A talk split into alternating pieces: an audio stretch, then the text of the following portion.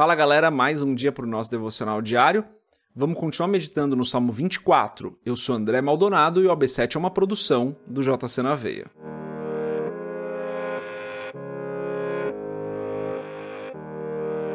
Salmo 24, a gente vai ler dos versos 3 a 6. Está escrito assim: Quem subirá ao monte do Senhor ou quem estará no seu lugar santo? Aquele que é limpo de mãos e puro de coração que não entrega a sua alma à vaidade, nem jura enganosamente. Este receberá a bênção do Senhor e a justiça do Deus da sua salvação. Esta é a geração daqueles que buscam, daqueles que buscam a tua face, ó Deus de Jacó. Até aqui, até o verso 6, vamos fechar os nossos olhos, curvar nossa cabeça e fazer uma oração. Pai, tu és santo, tu és bom, tu és justo e fiel. Não há outro como o Senhor. O Senhor é o Criador de todas as coisas. Tu és o nosso Senhor. Tu és dono de tudo que existe. Tua é a terra, tudo que nela há, e tudo que habita, todas as pessoas que habitam na terra são tuas. Tudo é teu, tudo é para o Senhor. Eu te agradeço pela tua graça, te agradeço porque o Senhor nos alcançou, porque o Senhor nos resgatou.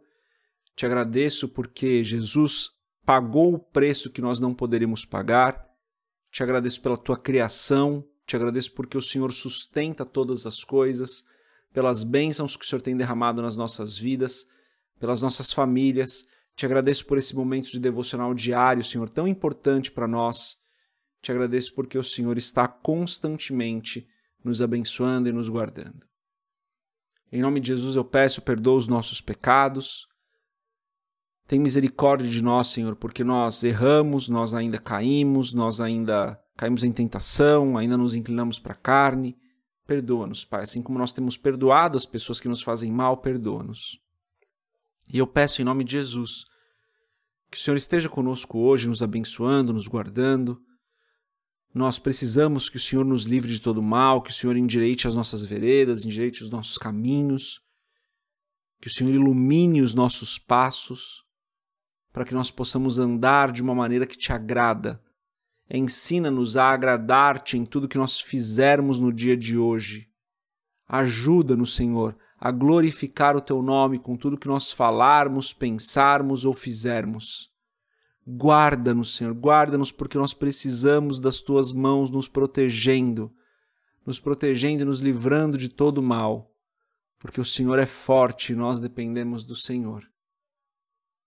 Peço que o Senhor abençoe cada família aqui representada, cada pessoa que está nos ouvindo aqui hoje, nos acompanhando hoje.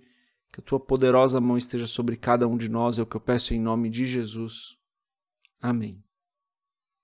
Antes da gente continuar nesse episódio do podcast, se você não é inscrito no nosso canal do YouTube, se inscreve, compartilhe o AB7 com outras pessoas.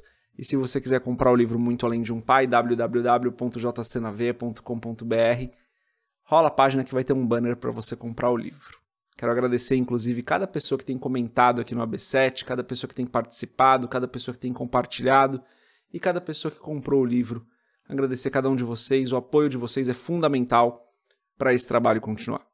Mas vamos lá, versos 3 a 6, segunda parte do Salmo 24, e Davi diz, ele começa perguntando, né, quem subirá ao monte do Senhor, ou quem estará no seu lugar santo? Uma pergunta que ele já fez nos Salmos anteriormente, né? Mas ele faz essa pergunta: quem é que vai estar lá? Quem vai estar no monte do Senhor? Quem estará no seu lugar santo?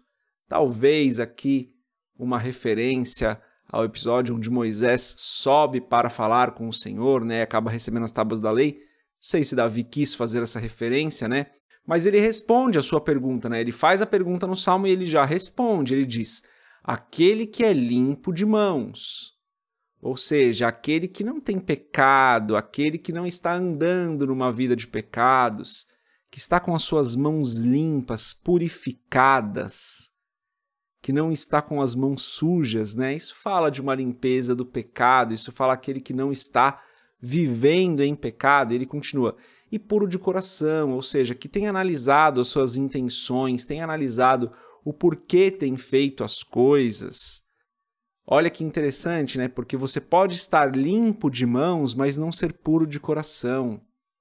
Suas mãos podem estar limpas, você pode não ter cometido nenhum pecado, você pode ter feito as coisas corretas, mas você pode ter feito a coisa correta com a intenção errada. Suas mãos estão limpas, mas você não é puro de coração, ou eu não sou puro de coração, né? Quando eu falo você, estou englobando todos nós aqui. Então nós te temos que avaliar, perdão, as nossas atitudes e temos que avaliar também as nossas intenções. E daí ele diz que não entrega a sua alma à vaidade, ou seja, não entrega a sua alma às coisas dessa vida. Não está se importando mais com essa vida do que com a eternidade, que tem o seu foco naquilo que é eterno e não naquilo que é passageiro, porque tudo que é passageiro é vaidade. Ele continua dizendo: nem jure enganosamente, ou seja, não fala mentiras, não usa sua boca para falar mentiras sobre seus irmãos. É, não jura enganosamente. Daí ele diz: Esse receberá a bênção do Senhor e a justiça do Deus da sua salvação. E ele termina no verso 6: Essa é a geração daqueles que buscam, daqueles que buscam a tua face, ó Deus de Jacó.